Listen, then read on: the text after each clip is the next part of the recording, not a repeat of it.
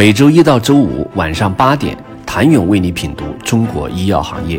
五分钟尽览中国医药风云。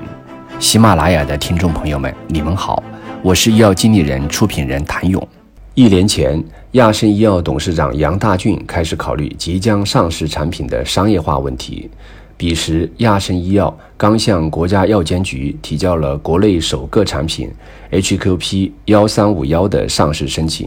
用于治疗伴有 T 三幺五幺突变的慢性髓性白血病慢性期和加速期患者。HQP 幺三五幺是亚盛医药在研的原创一类新药，是中国首个第三代 BCR ABL 靶向耐药慢性髓性白血病治疗药物。慢性髓性白血病属于罕见的恶性血液系统疾病，在美国的年发病率约为。十万分之一点九，在中国的年发病率为零点三九到零点五五每十万人。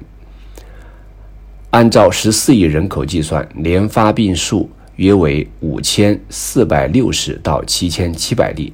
该病五年生存率达百分之七十点四。中国患者较西方国家更年轻化，中位发病年龄为四十五到五十岁。西方国家的中位发病年龄为六十五岁。慢性髓性白血病一般分为三个阶段：慢性期、加速期和急变期。病程可持续多年，但一旦进入急变期，常常在半年内死亡。在我国，仅伊马替尼、尼洛替尼和福马替尼批准用于一线治疗新诊断的慢性髓性白血病慢性期患者。HQP 幺三五幺用于治疗获得性耐药的慢性髓性白血病患者。建立一千人到两千人的商业化团队，并非一日之功，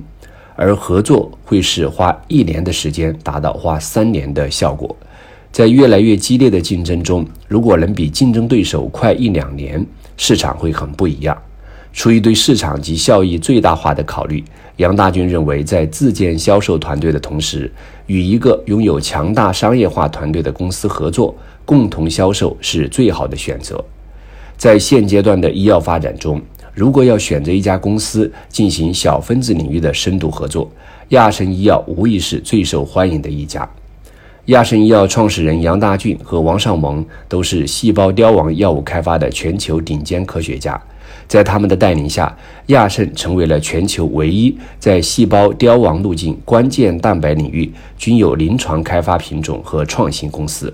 在中国、美国等多个国家开展四十多项临床试验。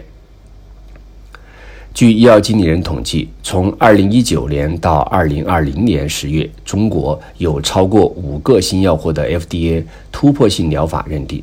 近一年间，亚盛医药四款新药获得美国 FDA 十一项孤儿药认证，比恒瑞都多，居中国医药企业之最。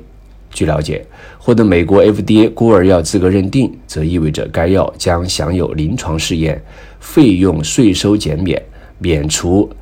NDA 申请费用、获得研发资助等。特别是该药物的该适应症批准上市后，可获得美国市场七年的独占权。亚盛目前正在推进生产和商业化，在降低成本、降低风险的前提下，杨大俊希望达到效益最大化。据了解，亚盛医药的全球总部占地十万平方米，其中包括临床或未来商业化的药品生产基地，预计将包含两条口服固体剂生产线和两条注射剂冻干粉针剂生产线。并且，亚盛医药还在去年跨出了与跨国药企合作的第一步，先后与阿斯利康、默沙东建立合作关系。近年来，创新药企之间的合作越来越多，合作内容也越来越深度。过往十年，中国医药产业成立了一千五百余家生物技术公司，未来十年，生物技术公司与生物制药公司分工将会开始出现。中国现有的生物技术公司也会逐步分流，其中有一批企业将专注于小而美的研发，借助和大药企进行商业化合作，从而走向成功。少数企业成长为平台型制药企业，其他则会自然淘汰。